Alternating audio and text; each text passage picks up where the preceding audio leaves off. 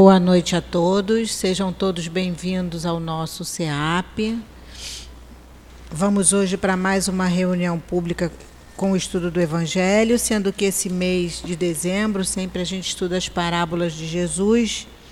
E hoje o nosso companheiro Walter Pina, do Grupo de Estudos Espíritas Bezerra de Menezes, vai nos trazer o estudo da parábola do credor incompassível. Então, nós vamos passar agora alguns avisos e agradecimentos. A gente está chegando já no final de mais um ano de muito trabalho aqui na nossa casa. E nós sempre temos no final do ano aquela festinha que a gente faz para as crianças, com a entrega da sacolinha de de Natal e ainda estão faltando algumas sacolas porque ainda não trouxeram. Então eu gostaria de pedir se alguém ainda não trouxe a sacolinha, porque a entrega vai acontecer no sábado pela manhã. Então, se alguém que não estiver aqui, mas esteja nos ouvindo, se puder trazer a sacolinha para que a gente possa possa fazer a entrega no sábado. Se tiver acontecido algum problema, entre em contato com a gente, que a gente vai dar um jeitinho. Mas é sempre bom, né? Que as nossas crianças não saiam daqui sem o seu, sem a sua lembrancinha. A gente também vai dar uma paradinha agora com os estudos com o trabalho da obra social. Essa semana está sendo o encerramento tanto dos estudos quanto da obra social no sábado. No domingo a gente tem o culto do Evangelho no Lar, que vai acontecer aqui no CEAP, às 16 horas. E a gente retorna em janeiro. No dia 9 de janeiro, segunda-feira, os cursos terão início no livro dos para o livro dos espíritos, as inscrições devem ser feitas aqui com o Tiago. A gente vai ter o estudo do livro dos espíritos presencial. Tem início dia 10 de janeiro e vai ser de 19 às 20h30. Então, quem quiser já pode fazer a inscrição aqui com o Tiago. Tiago é esse rapazinho aqui que trabalha no som, esse nosso companheiro que está em todos os lugares ao mesmo tempo, ajudando aqui no, no som e em outros, em outros trabalhos. A gente continua pedindo a doação de mantimentos para a cesta básica, porque embora a gente dê uma paradinha agora, não dá nem tempo de de, faz, de dar um descanso grande, porque elas continuam recebendo a cesta de janeiro, então a gente tem que montar a cesta para elas de janeiro. Então a gente continua pedindo a vocês que se puderem esse mês, que tá, todo mundo está fazendo suas compras, já compre um quilinho a mais pode trazer. A, gente, a casa vai estar com os trabalhos fechados, mas continua tendo trabalhador aqui na casa todo dia. Então é só chegar aqui, passar aqui pela pela nossa garagem, que vai ter sempre uma das meninas aí, ou o Tiago, para receber as doações. Atendimento fraterno, sempre depois do, da nossa palestra, se alguém tiver interessado em conversar com os trabalhadores da nossa casa para maiores esclarecimentos, alguma dúvida, é só aguardar depois da, depois da palestra continuar sentadinho no seu lugar. Nós vamos hoje, no mês de dezembro, nós estamos fazendo a leitura do Evangelho e a nossa colega Silvana vai fazer a sustentação no momento do passe.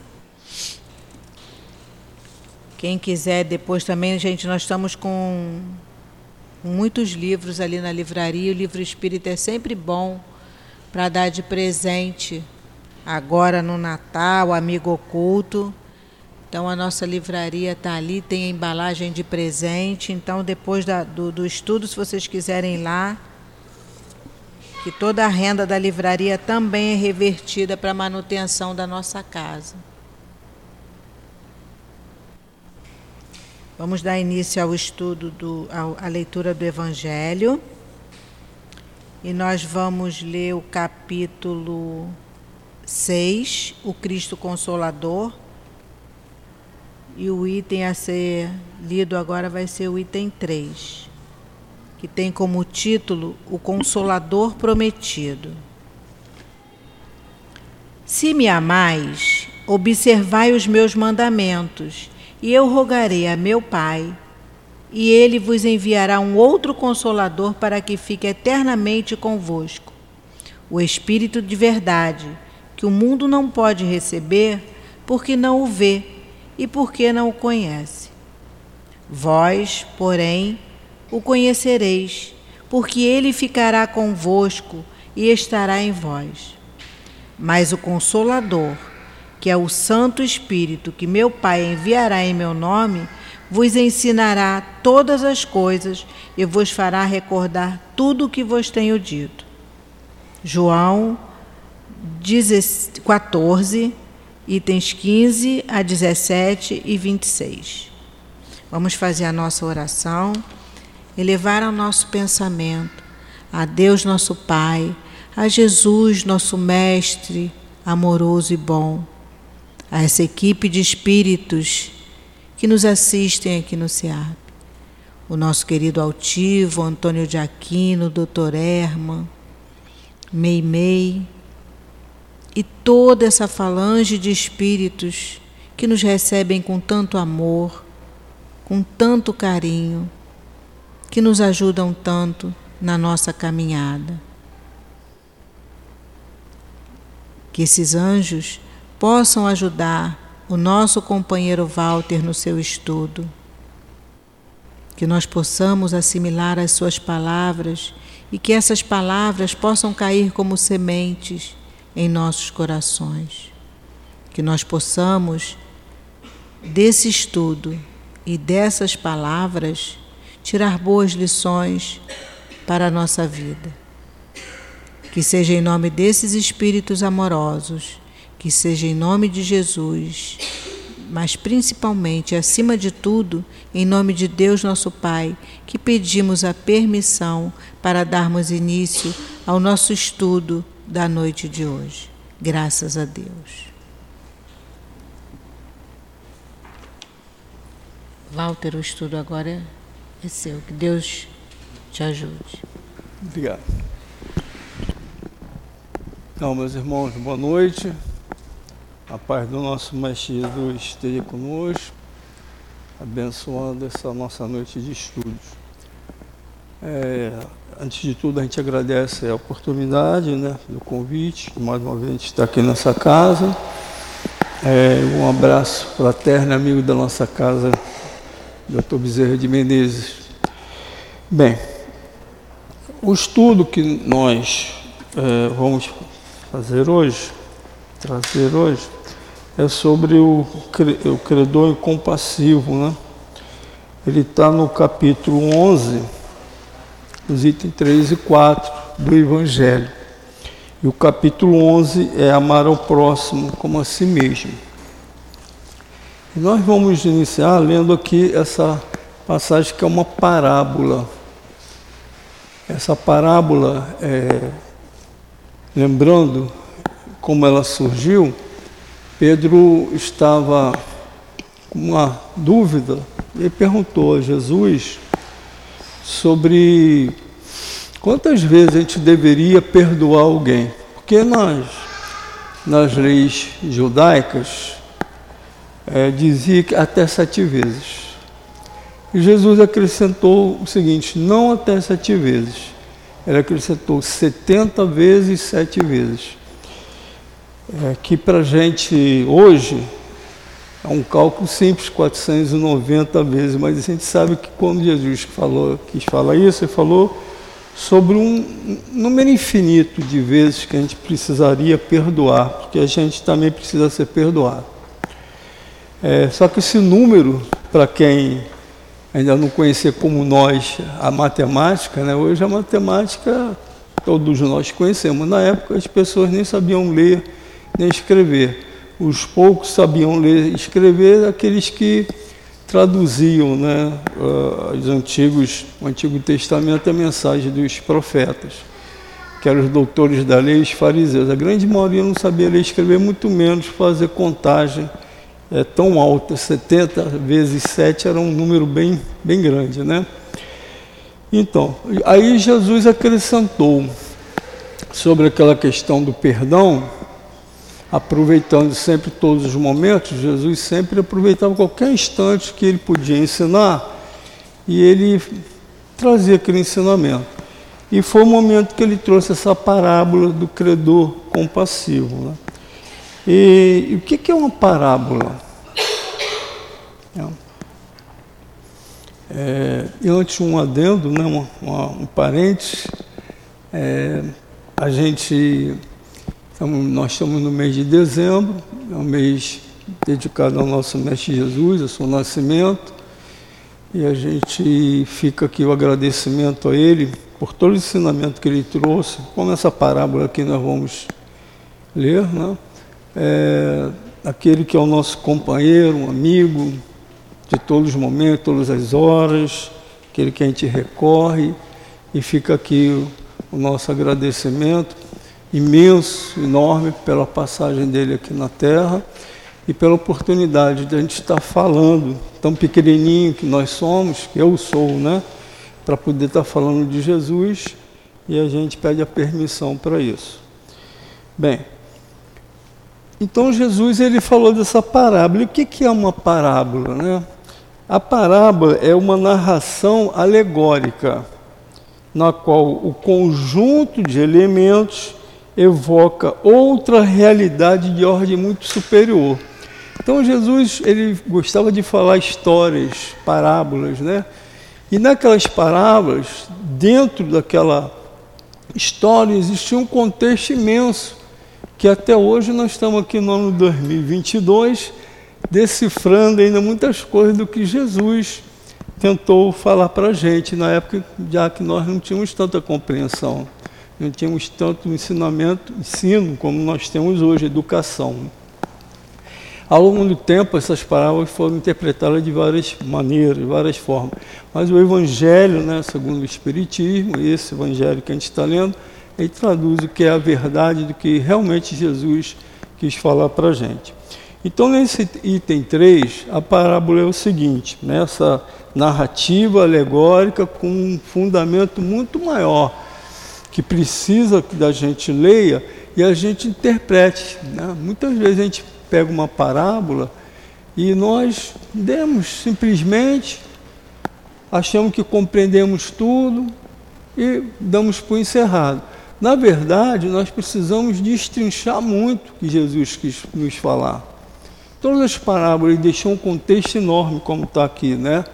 Uma narrativa que nos leva a um contexto maior.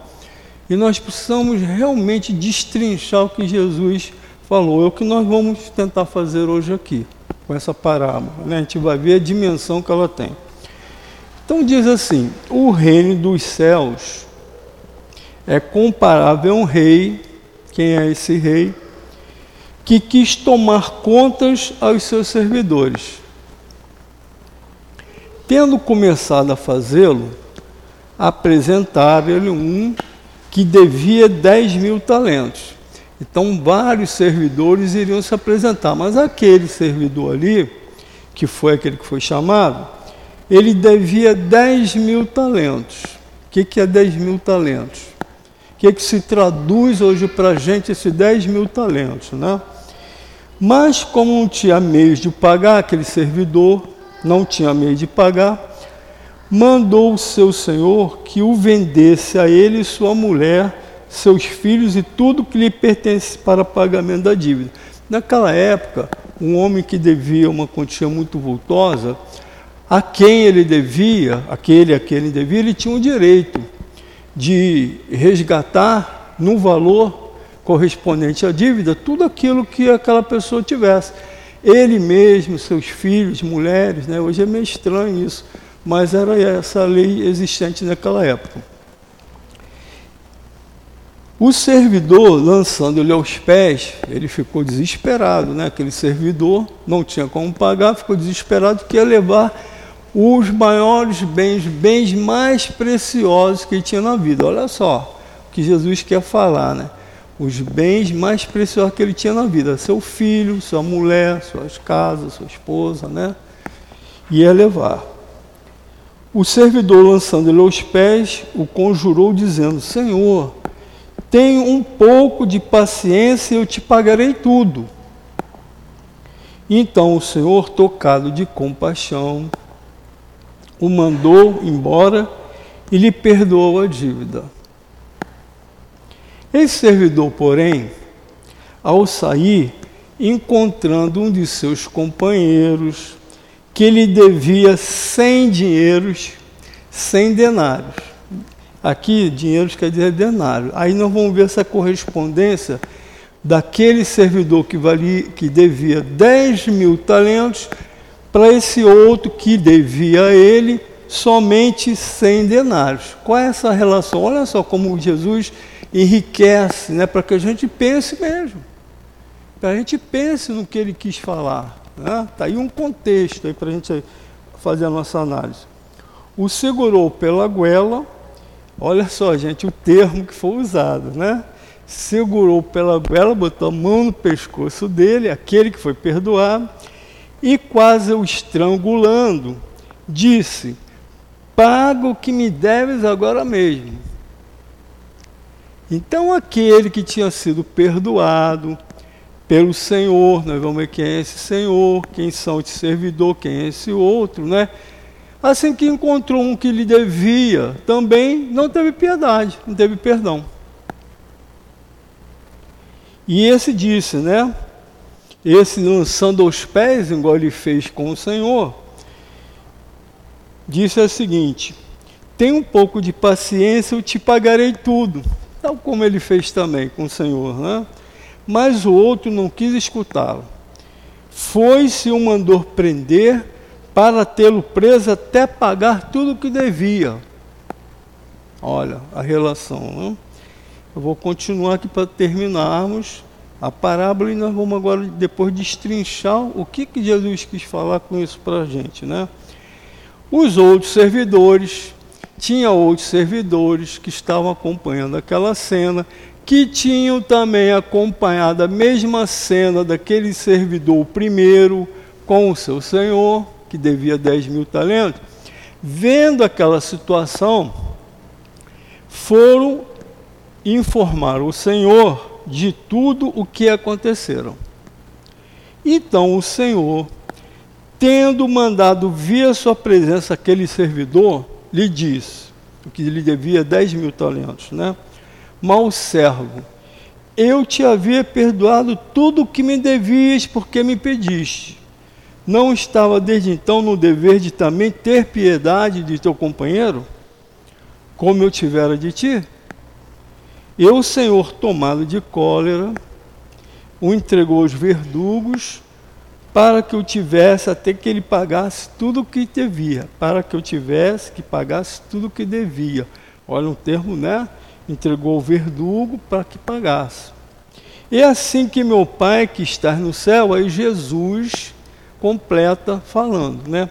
É assim que meu Pai que está no céu vos tratará se não perdoardes do fundo do seu coração as faltas que vossos irmãos houverem cometido contra cada um de vós.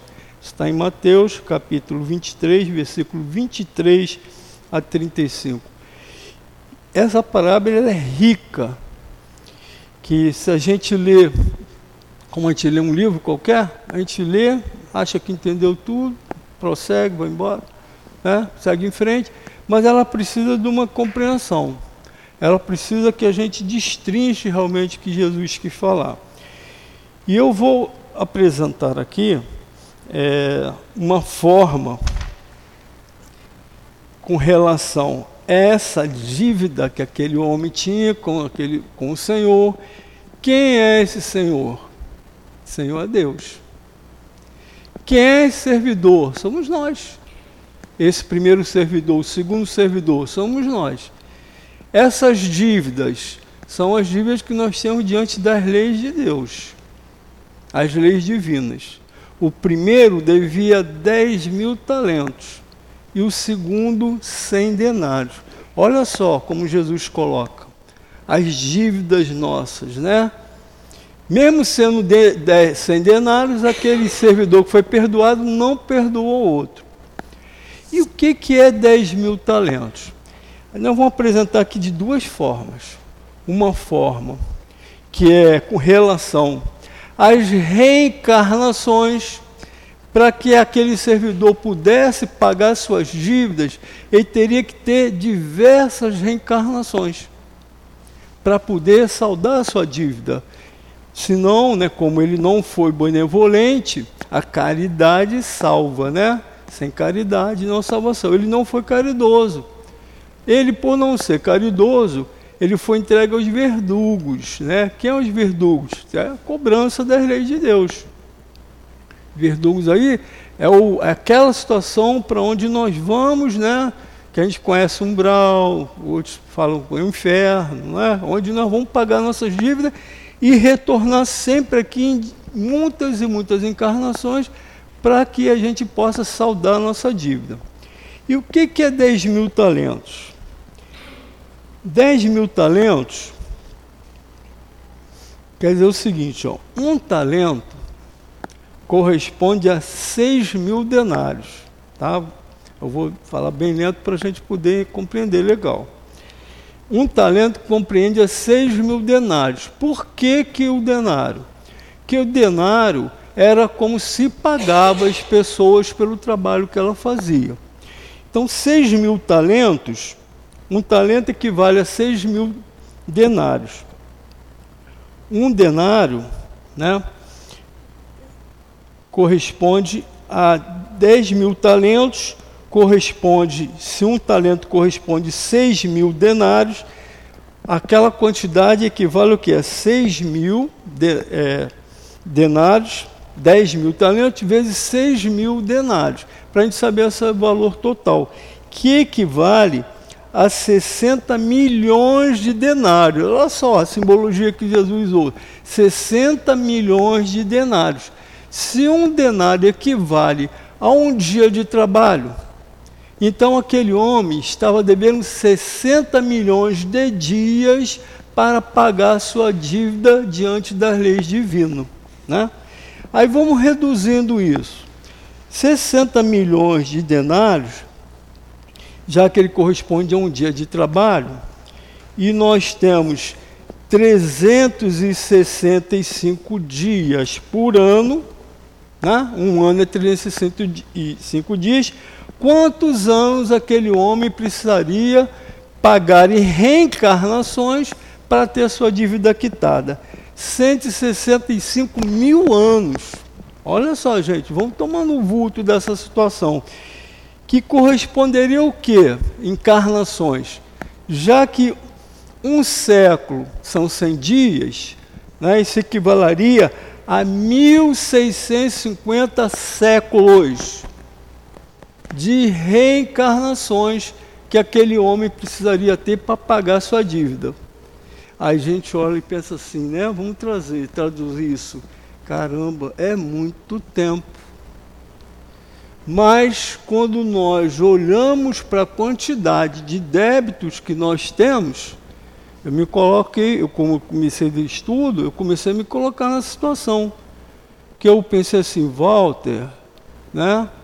Olha quantas reencarnações você precisa ter para que você possa quitar os seus débitos com o nosso Pai. 1650 séculos. Alguma coisa diferente das reencarnações que a gente vai, vai tendo?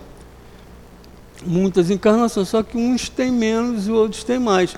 Aquele homem ali, ele tinha um débito imenso diante das leis divinas, né? por isso que ele ia reencarnar 1650 séculos, desde que ele não tivesse né, algumas ações que poderiam diminuir aquela quantidade de reencarnações. Fazendo o quê? Fazendo bem. Que ele deixou de fazer com aquele primeiro que ele encontrou a caminho. Aquele que devia 100 denários. Olha a dívida dele: 10 mil talentos, 60 milhões de denários. Aquele a que devia, ele só devia 100 denários. Ou seja, 100 dias, né? 100 dias para ele poder quitar a sua dívida para com o Senhor, aquele que, a quem ele devia. Então, a correlação que Jesus fazia, né? fez entre aquele que devia muito, 10 mil talentos, e aquele que devia só 100 denários. E aí ele coloca, né, firme, né? Você, não, eu te perdoei. E você não perdoou aquele que tinha uma dúvida tão pequena. Aí vamos trazer para nós, para os nossos dias, né? Pequenas ofensas que às vezes as pessoas fazem com a gente, são os cem denários, que a gente, né, não perdoa nem assim. Pequenas ofensas, pequenas palavras que deveria estar assim dentro já da gente, como tem nas grandes almas, como no Chico Xavier. Né? O Chico Xavier, quantas vezes o Chico Xavier foi rejeitado, quantas vezes tentaram denegrir a imagem do Chico Xavier, ele estava sempre sorrindo, estava rindo para aquelas criaturas, repórteres, então, muitos repórteres tentaram denegrir o Chico, e aí ele sorria. Nós ainda não conseguimos fazer isso, né? Mas que a gente tenha complacência, que a gente tenha compaixão. A palavra credor, a palavra credor incompassivo, né? Sim, na frente quer dizer não. Compassivo é aquele que tem compaixão. Então, o Senhor teve compaixão para com ele, mas ele foi incompassivo, ou seja, ele não teve compaixão para com aqueles que precisavam do seu perdão. E aí é uma figura nessa parábola ela é muito rica para a gente compreender os nossos dias de hoje. Que a gente olha para as nossas dores, para o nosso sofrimento, a gente ser materialista não quer acreditar em outras encarnações, só que nós já tivemos milhares. Hoje o Walter está aqui nessa encarnação fazendo a sua reflexão, fazendo o seu, suas observações internas, né? Fazendo as suas transformações para que eu possa quitar logo as minhas dívidas. Eu sei que não vai ser nessa encarnação, eu vou quitar tudo.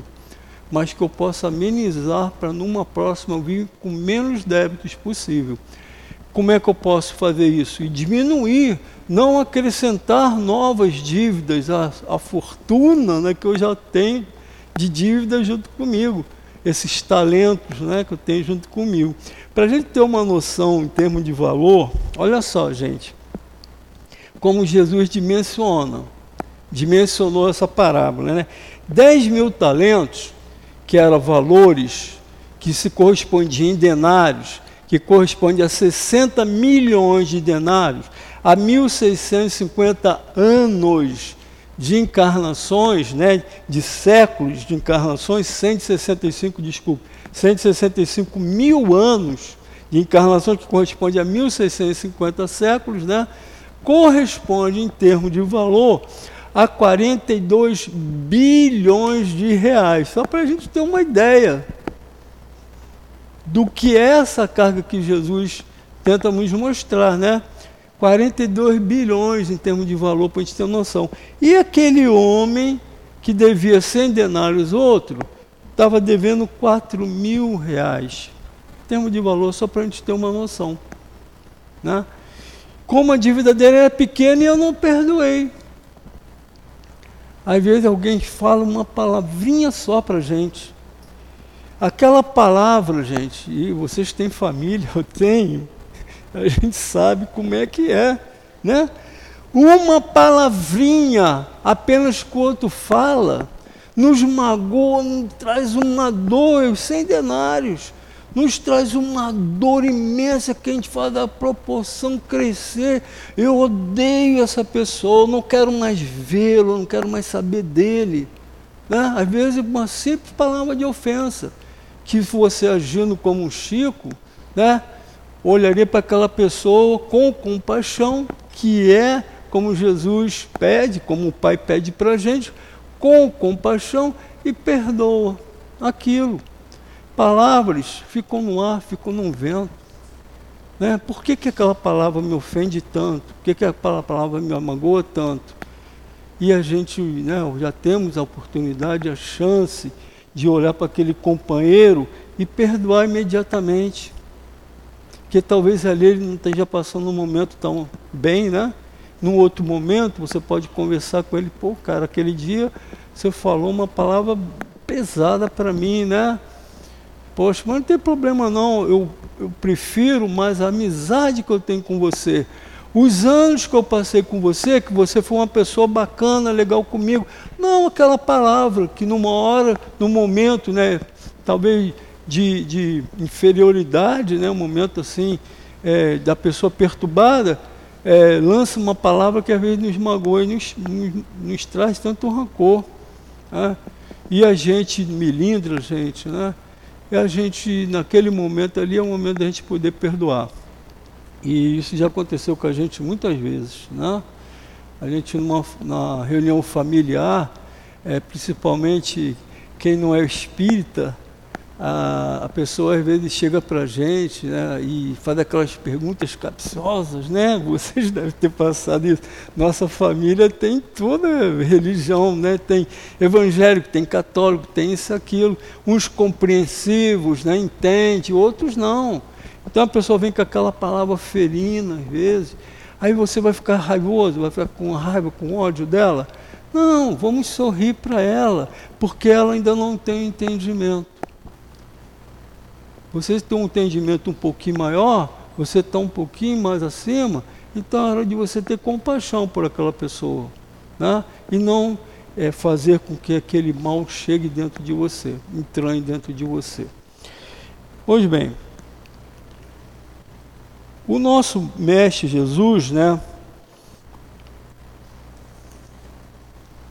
Ele nos fala dessa parábola relacionando o Senhor ao nosso Deus, né, ao nosso Pai,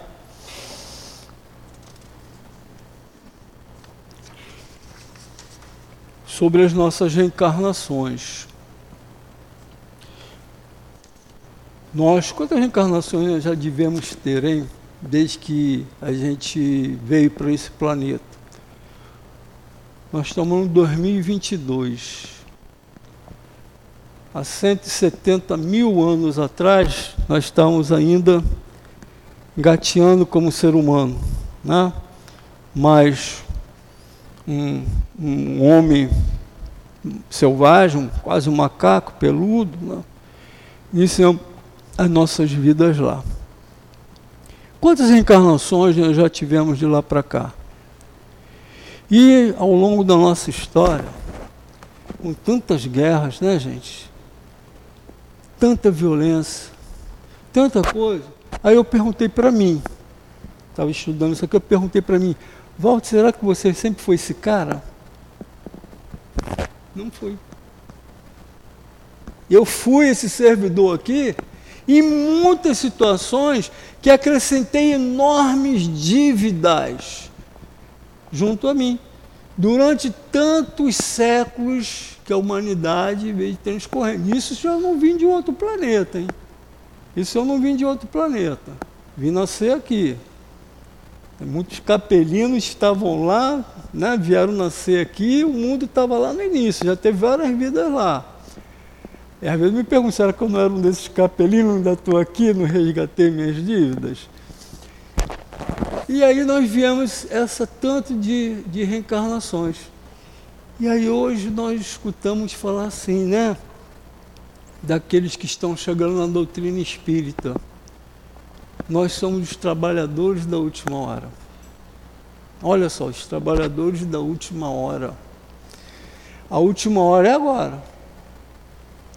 É o momento de transição que está passando no nosso planeta para adentrarmos no mundo de regeneração. Cada religião dá seu nome, nova era, novos tempos, Mas todos sabem que esse momento vai chegar, a separação do joio do trigo, vai acontecer. Se nós não tivermos numa condição de um débito de 100 denários, sermos perdoados, logo estamos aqui, não vamos ter condição de continuarmos nesse nosso planeta. Vamos para outros planetas inferiores. Esse servidor foi entregue aos verdugos e os verdugos o levaram para castigo até que ele pagasse o último do seu denário, o último das suas dívidas, né? Mas Deus é misericordioso, porque ele fala assim, né? Até que ele tenha quitado a sua dívida. Não quer dizer que ele vai ficar devendo eternamente, como nós escutávamos, né? Da gente ir para o inferno, ficar lá queimando e não tínhamos como reparar. Mesmo esse homem que deve 68 milhões de denários, 1.650 séculos de reencarnações que ele vai precisar ter para pagar aquela dívida, um dia ele vai pagar. E ele, a misericórdia de Deus, está aí. Porque Deus, se fosse nos cobrar denário por denário, imagina, nós nunca, uma dívida impagável que quando ele encontra a nossa sinceridade, a boa vontade de trabalhar junto à sua seara, ele vai abrandando essa dívida que nós temos. Por isso a importância, né? São Francisco falava, sem caridade não há salvação. A caridade é a aquisição dos denários que nós estamos devendo na nossa imensa dívida. Esses são os denários, né? Que a nossa caridade vai abreviando. Toneladas de dívidas nossa, que é colocada numa balança, nós acrescentamos quilos de caridade, são abreviadas enorme quantidade de talentos, de denários. Por isso da importância da nossa caridade. E a caridade, quando a gente está falando, é cadeira, caridade monetária, né? A caridade monetária é importante para aquisição das coisas materiais que todos nós precisamos. Mas é a caridade moral, que é onde nós mais estamos mais devedores. Porque é na caridade moral que a gente pode abreviar nossas dívidas, acrescentar denários daquela balança, né? E Deus não cobra para a gente na mesma proporção. Por isso que Deus é, é misericordioso. Nós vamos ler agora o item 4, que fala assim: o tema né, desse capítulo, tema principal é amar o próximo como a si mesmo. Então ele fala assim: amar o próximo como a si mesmo, fazer pelos outros o que queríamos que os outros fizessem por nós. Olha só, aquele servidor queria ser perdoado, ele foi diante do Senhor o Senhor pediu perdão, rogou perdão, o Senhor per perdoou, ele deixou de pagar sofrimentos, né? Os bens mais preciosos que ele tinha para resgatar sua dívida. Ali o símbolo da sua, do seu filho, da sua esposa, da sua casa, de todos os outros bens que ele tivesse.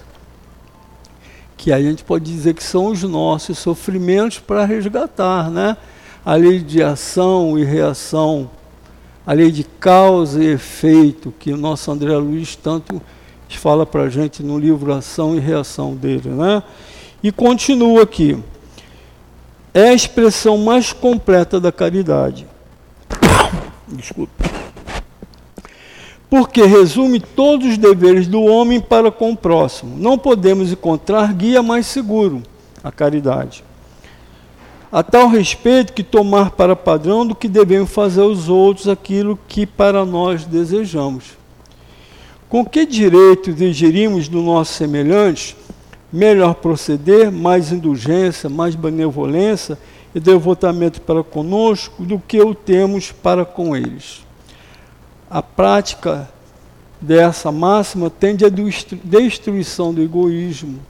A hora que nós tivemos trabalhando mais essas nossas imperfeições, perdoando mais, fazendo a caridade, abreviando o peso das nossas dívidas, nós vamos deixar de ser mais egoístas, né, como nós vimos tanto sendo. durante tantas encarnações, esse servidor ele foi extremamente egoísta. Assim que o pai o perdoou, o primeiro que chegou para ele pedindo perdão, ele não deu. Será que somos nós?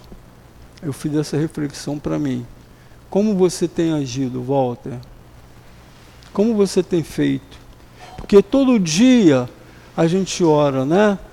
Pede a Deus, perdoe as minhas dívidas, assim como eu perdoo os que têm ofensas, que me têm ofendido, as dívidas dos outros. Eu peço em oração o perdão para mim. Agora, eu tenho feito o mesmo para os outros?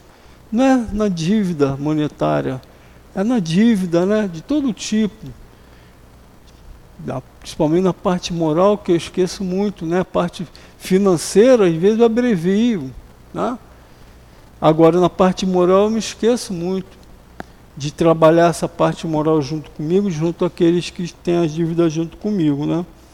Para a regra de conduta e para a base de suas instituições, os homens compreenderão a verdadeira fraternidade e farão que entre eles reine a paz e a justiça. A hora que nós compreendermos bem essa parábola, que nós entendermos bem, compreendermos as orações que nós fazemos no nosso dia a dia, isso se introspectar dentro da gente e nós agirmos dessa forma, né? Os nossos talentos, que são as nossas dívidas, vão sendo abreviados. Com isso, toda a humanidade vai se entendendo, vai se compreendendo e vamos chegando a um mundo melhor que esse mundo que está por aí. Agora, aqueles que têm uma dívida imensa, que não têm perdão para com seus semelhantes, a lei de Deus é severa, como está aqui né, no livro, na passagem, na parábola. É muito severo, você entrega aos verdugos, né, com uma coisa bem forte, bem áspera e dura. Mas, ao mesmo tempo, lá no final, diz que Deus é muito misericordioso. Que a todos serão dada a oportunidade do refazimento, do resgate. Pode ser que hoje esse irmão não compreenda, olhamos para o nosso mundo e a gente vê tanto, né?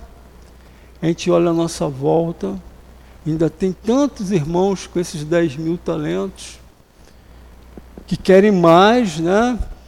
A cobiça, esquece, não perdoam. Esses irmãos estão com seus dias contados, né? Então façamos nós a nossa parte. Sejamos aqueles a quem Deus chama de realmente seu servo, levando a paz, levando a harmonia, o perdão acima de tudo, praticando a caridade, para que a gente possa trazer para esse lado tantos irmãos quanto nós pudermos trazer, fazendo a nossa opção melhor, que é no caminho do bem. Né? Então, aí diz assim um trecho, não do livro. Lamentavelmente, esta ainda, em nossos dias, a norma de conduta de grande parte da humanidade. Reconhece pecadora, não nega estar sobrecarregada de dívida aqueles que não reconhecem seus erros, né? perante Deus, cujas leis transgride a todo instante. O carregar, a pessoa sabe que ela está errando, que ela está vacilando, mas ela não conhece isso aqui, essa parábola, ou finge que não conhece, já escutou várias vezes, vai à igreja católica, vai à casa espírita, vai à igreja evangélica, escuta a parábola, não compreende ou quer não compreender, continua fazendo, né? Está toda vez ali na casa espírita, está ali na, na casa evangélica, está ali na igreja, mas não compreende a mensagem que o Cristo nos deixou, de você praticar aquilo ali. A grande mensagem é essa, né? Reconhece pecador ou não nega estar sobrecarga de dívidas perante Deus, quando já lhe estrangueia todo instante. Mas ao mesmo tempo em que suplica e espera ser perdoado de suas prevaricações, age com relação ao próximo de forma diametralmente oposta. Aquele irmão, aquele pode chamar, né, o nosso irmão aqui, esse servidor, ele como ele praticou, né? fez todo, tudo aquilo que o Senhor fez com ele, ele não fez com o outro. Diametralmente oposto ao que ele recebeu. Ele doou aquilo, né? Aquilo que ele recebeu, ele não doou ao outro. Então, é, age com relação próximo de forma diametralmente oposta, negando-se a desculpar e a tolerar qualquer ofensas, por mínimas que sejam. É o que nós falamos. Né? E às vezes é, são coisas assim que a pessoa. É, tive uma, uma, uma situação, estamos chegando ao Natal, né? E uma situação assim muito chata. A pessoa tinha sua religião, outra tinha outra, e uma não, não cruzava muito com a outra pela religião dela. Né? Não vou dizer quem é o que, que. E aquela pessoa vivia sempre cutucando a outra, na, na nossa família, né? vivia cutucando a outra.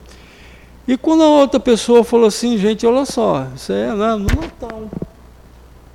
Natal do ano passado, na minha família. Eu gosto de falar coisas assim que a gente vê, que a gente observou. Aquela pessoa, quando o outro estava para ir embora, a pessoa foi lá e no, no pneu do outro esvaziou. O pneu do outro para irritar o outro, o outro não ir embora. Vocês imaginam? Já aconteceu alguma coisa assim na família de vocês? De vez em quando acontece. Né? família, é, nem todo mundo está no mesmo compasso. Nem todo mundo está no mesmo compasso são diferentes pessoas na nossa família, por isso que a família é importante para a gente trabalhar as diferenças. Ninguém é igual. Religiões, né? ideias, opiniões divergentes.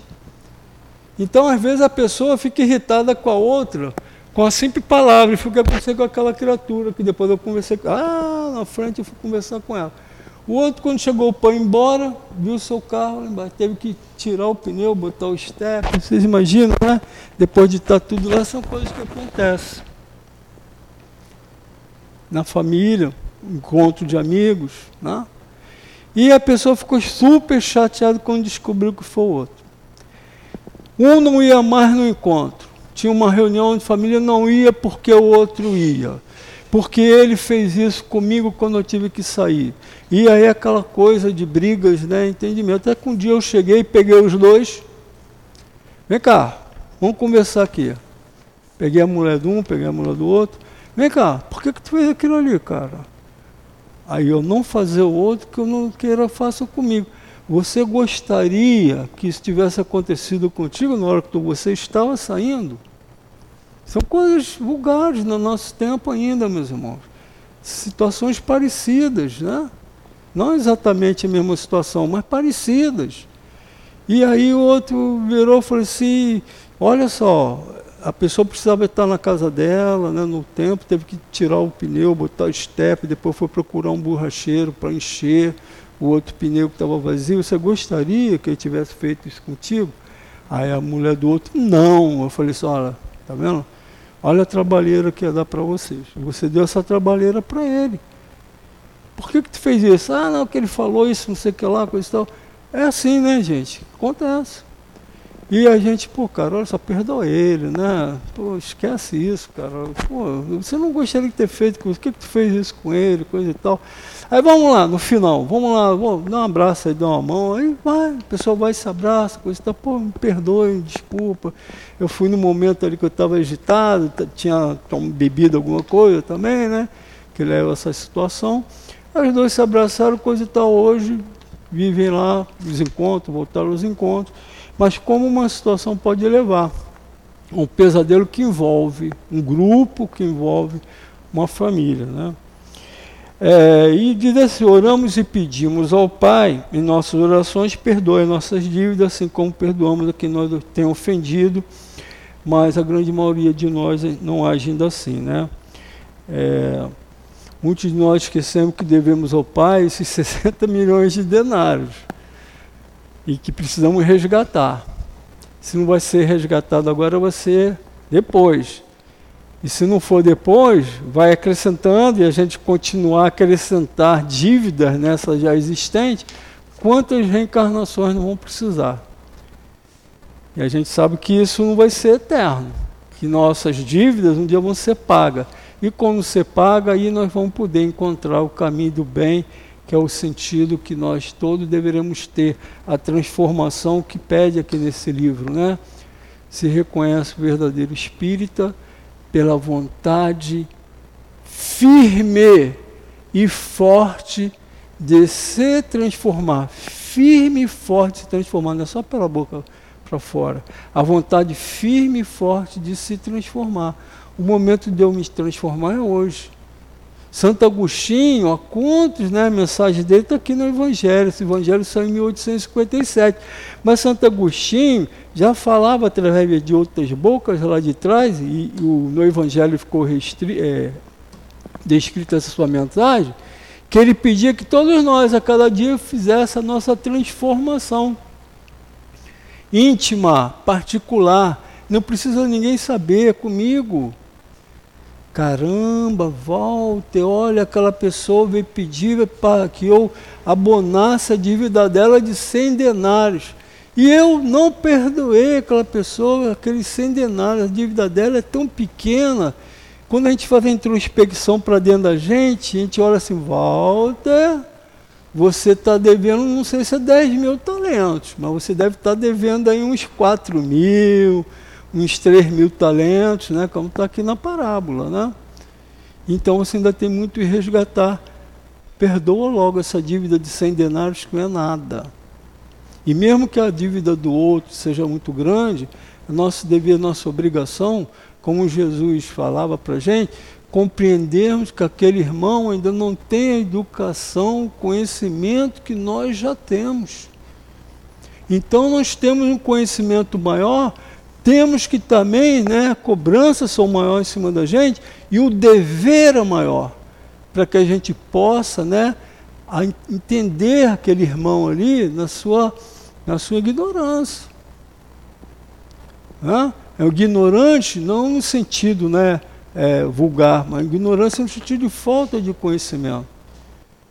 E a minha obra já permite com que eu possa fazer algo de melhor a obra que a gente já construiu dentro da gente. Né?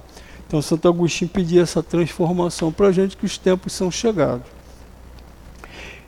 E aí nós sofremos as consequências desses atos que nós trazemos de várias encarnações, onde a Luiz fala da gente das ações, reações, a cada ação corresponde uma reação. Né? Se a ação for uma ação boa, meus irmãos, que bom, né? Qual a reação que vai vir para a gente? De coisa boa. Se a minha reação é uma reação má, o que, que vai retornar para mim? Igual um bumerangue com maior força, que o bumerangue volta com uma força maior do que ele for arremessado. Eu remessei o mal para alguém e vai voltar, vai voltar numa proporção maior. A causa e o efeito, né? Aquele efeito que hoje eu estou sentindo tem uma causa lá atrás. Que causa é essa? A gente mergulhando no nosso íntimo, a gente vai conhecendo. A gente sabe que nós fomos lá atrás. Eu tenho umas ideias muito firmes do que eu fui.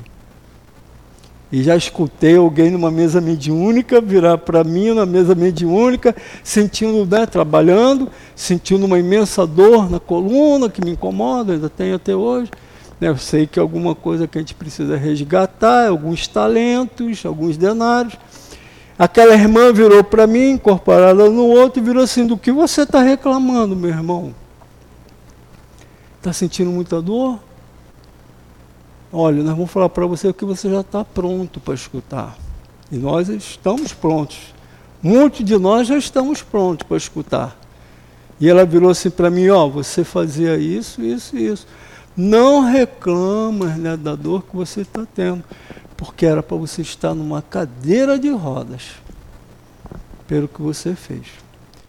Né? Aquela posição firme e necessária que nós precisamos ter. No momento que a gente esteja preparado, que a gente está pronto para escutar. Se eu estou na doutrina, estou praticando, estou fazendo, estou pronto para escutar. Não as coisas boas, belas, né? Que enaltecem a gente, mas as coisas que a gente sabe do nosso passado, que nós não fomos santos. Nós praticamos muitas coisas erradas. E aí nessa compreensão, né, já compreendendo, fiquei irritado, chateado, não, entendi a dor que hoje a gente tem. E procurando como eu preciso fazer melhor, trabalhando mais, fazendo mais caridade, né, na mesa mediúnica, nos atendimento fraterno e tantas coisas que a gente trabalha. É essa forma, para que a nossa dívida seja cada vez mais diminuída. E ele fala assim, né? Esse nosso irmão. É, sofremos as consequências das nossas ações, causa que nos trouxeram reações que sentimos como efeito no ontem, no hoje e que continuarão nos incomodar no amanhã se a gente não trabalhar. Né? Se não quitarmos nossas dívidas já agora, pois não há muito mais tempo para isso, já que o mundo de regeneração se aproxima. Essa semana mesmo nós tivemos uma irmã Sheila, nossa casa lá, passando sua mensagem. O doutor Bezerra e tantos outros, a mensagem que eles passam para a gente é o seguinte: não percam mais tempo, com muita doçura, né, gente? É, não percam mais tempo, meus irmãos, que ela fala, né? Não percam mais tempo, meus irmãos, não há tempo mais a perder. Trabalhem, revigorem, né? auxiliem quem estiver à sua volta. Praticam bem onde você estiver. Seja o exemplo né, que Jesus precisa para você exemplificar junto aos outros. Espaço Samina, não há mais tempo a perder, os novos tempos estão aí. E a gente sabe que muitos irmãos estão sendo resgatados, muitos irmãos estão sendo tratados e muitos irmãos estão sendo reconduzidos. A gente olha a nossa volta, turbulência, né? A gente, ah, como é que vai vir esse mundo de regeneração? Ah, não acredito muito nisso não. Pode acreditar, meu irmão. As coisas estão acontecendo. A gente olha aí, um ano não tem mais 365 dias. Nós estamos sentindo isso na pele. Vocês já sentiram? É, há pouco tempo era janeiro, nós já estamos em dezembro, estamos comemorando o Natal de novo. O tempo tá é um ciclo rápido para que essa transformação aconteça logo, esse momento de transição aconteça logo, para que o mundo, né, para aqueles que são merecedores, possa estar sendo implantado. Não um mundo perfeito, né, um mundo ainda de provas, pequenas provas se passar, mas um mundo muito melhor do que esse que está saberando aí para gente. E eu vou encerrar é, com algumas frases aqui que a gente pegou de André Luiz. Ele diz assim: Não nos esqueçamos, façamos ao outro que gostariam que nos fizessem. Né? É, todos receberemos nas leis da vida o que fizemos, pelo que fizemos, quanto fizemos e como fizemos. André Luiz no livro A Vida Continua. Não? Ele tem até um filme. A mesma medida que, que medirmos os outros, também nós seremos medidos. Está em Lucas, capítulo 6, versículo 38. E para encerrar, a gente passa a seguinte mensagem, né? Era, pois, de praticarmos cada vez mais a benevolência, a indulgência, perdão, o PIB, né? Guarda essa PIB, PIB, benevolência, indulgência e perdão a todo momento, junto ao nosso semelhante façamos a nossa parte, não fica olhando o outro que não faz, faz a tua parte.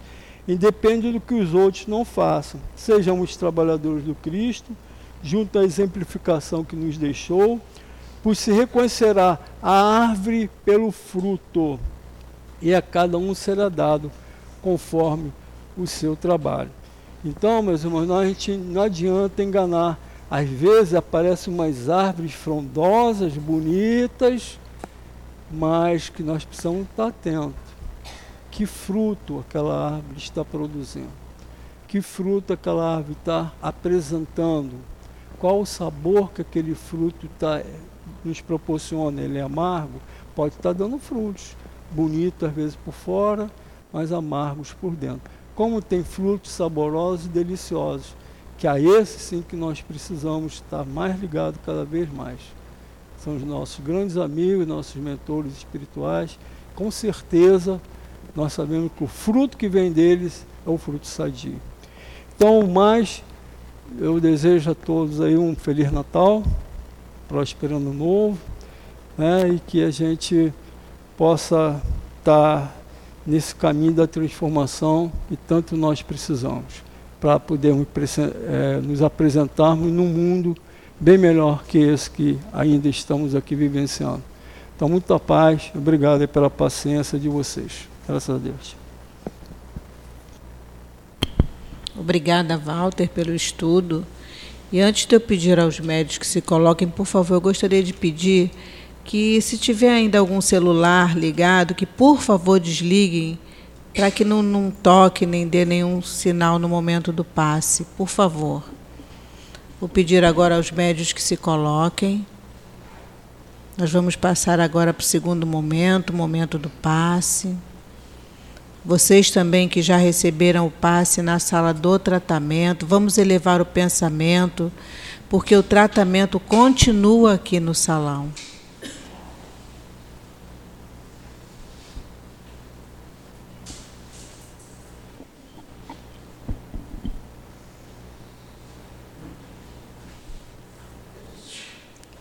Deus nosso Pai, Jesus nosso Mestre, nosso médico maior, espiritualidade amiga, que aqui nesse ambiente já se encontra desde tão cedo, preparando para nos receber. Que nós possamos nesse momento, Senhor, pedir aos nossos anjos que, poss que possamos receber todos os fluidos necessários para o nosso refazimento.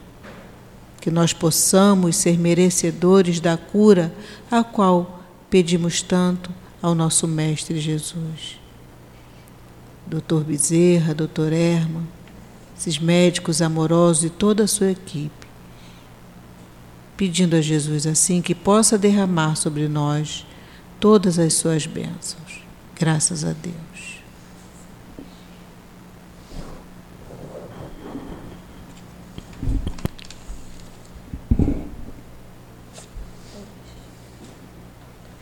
Que a doce paz do Senhor Jesus nos envolva. Capítulo 6.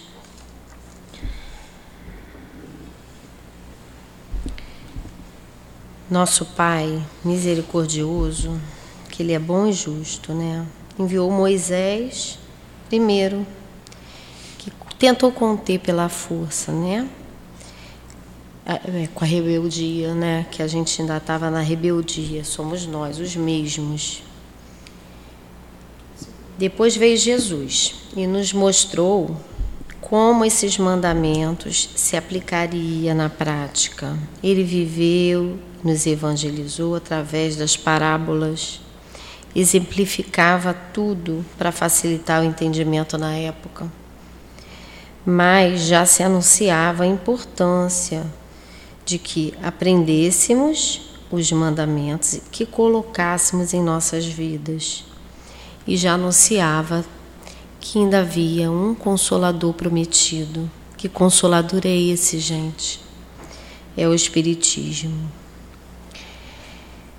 Mas precisávamos dessa chamada, né? E Jesus nos prometeu esse consolador que, apesar de desconhecido ainda pela grande maioria né, de nós, que não tínhamos ainda condição de entendê-lo, de compreendê-lo, só através do Espírito de verdade, esse Consolador prometido, o Espiritismo, viria para nos lembrar o que foi dito por Jesus. Nos dá oportunidade de entender os fatos, né? Como de onde eu vim, né? O que eu estou fazendo aqui, para onde eu vou. E a doutrina tem a função de esclarecer, de orientar, guiar, mostrar e relembrar o caminho, consolando e nos fortalecendo a fé do futuro. Olha como que a doutrina espírita é consoladora. Ela nos dá a direção, ela nos guia, né, nos mostra né, de onde nós viemos, para onde nós vamos, que existe vida futura, que a gente tem o porquê das coisas, consola quando a gente perde um ente querido, Vamos nos reencontrar porque a vida continua.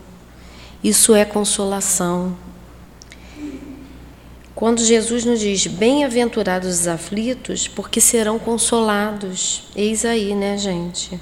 Podemos entender que através da doutrina espírita compreendemos que somos um espírito e que já vivemos outras vidas e que as causas das nossas dores atuais são resultado dos maus atos de vidas passadas erros que cometemos e viemos reparar. Quando temos essa visão, fica mais fácil a compreensão de todas as dores, né? E também fica mais fácil entender, né, que não é, a perda dos entes queridos é apenas um até breve. Essas consolações nos acalmam o coração, que a gente possa fazer bom uso, né, bom uso da consolação, bom uso do espiritismo, para que a gente trabalhe mais no bem, faça o bem e assim a gente segue. Que a doce paz do Senhor Jesus nos envolva.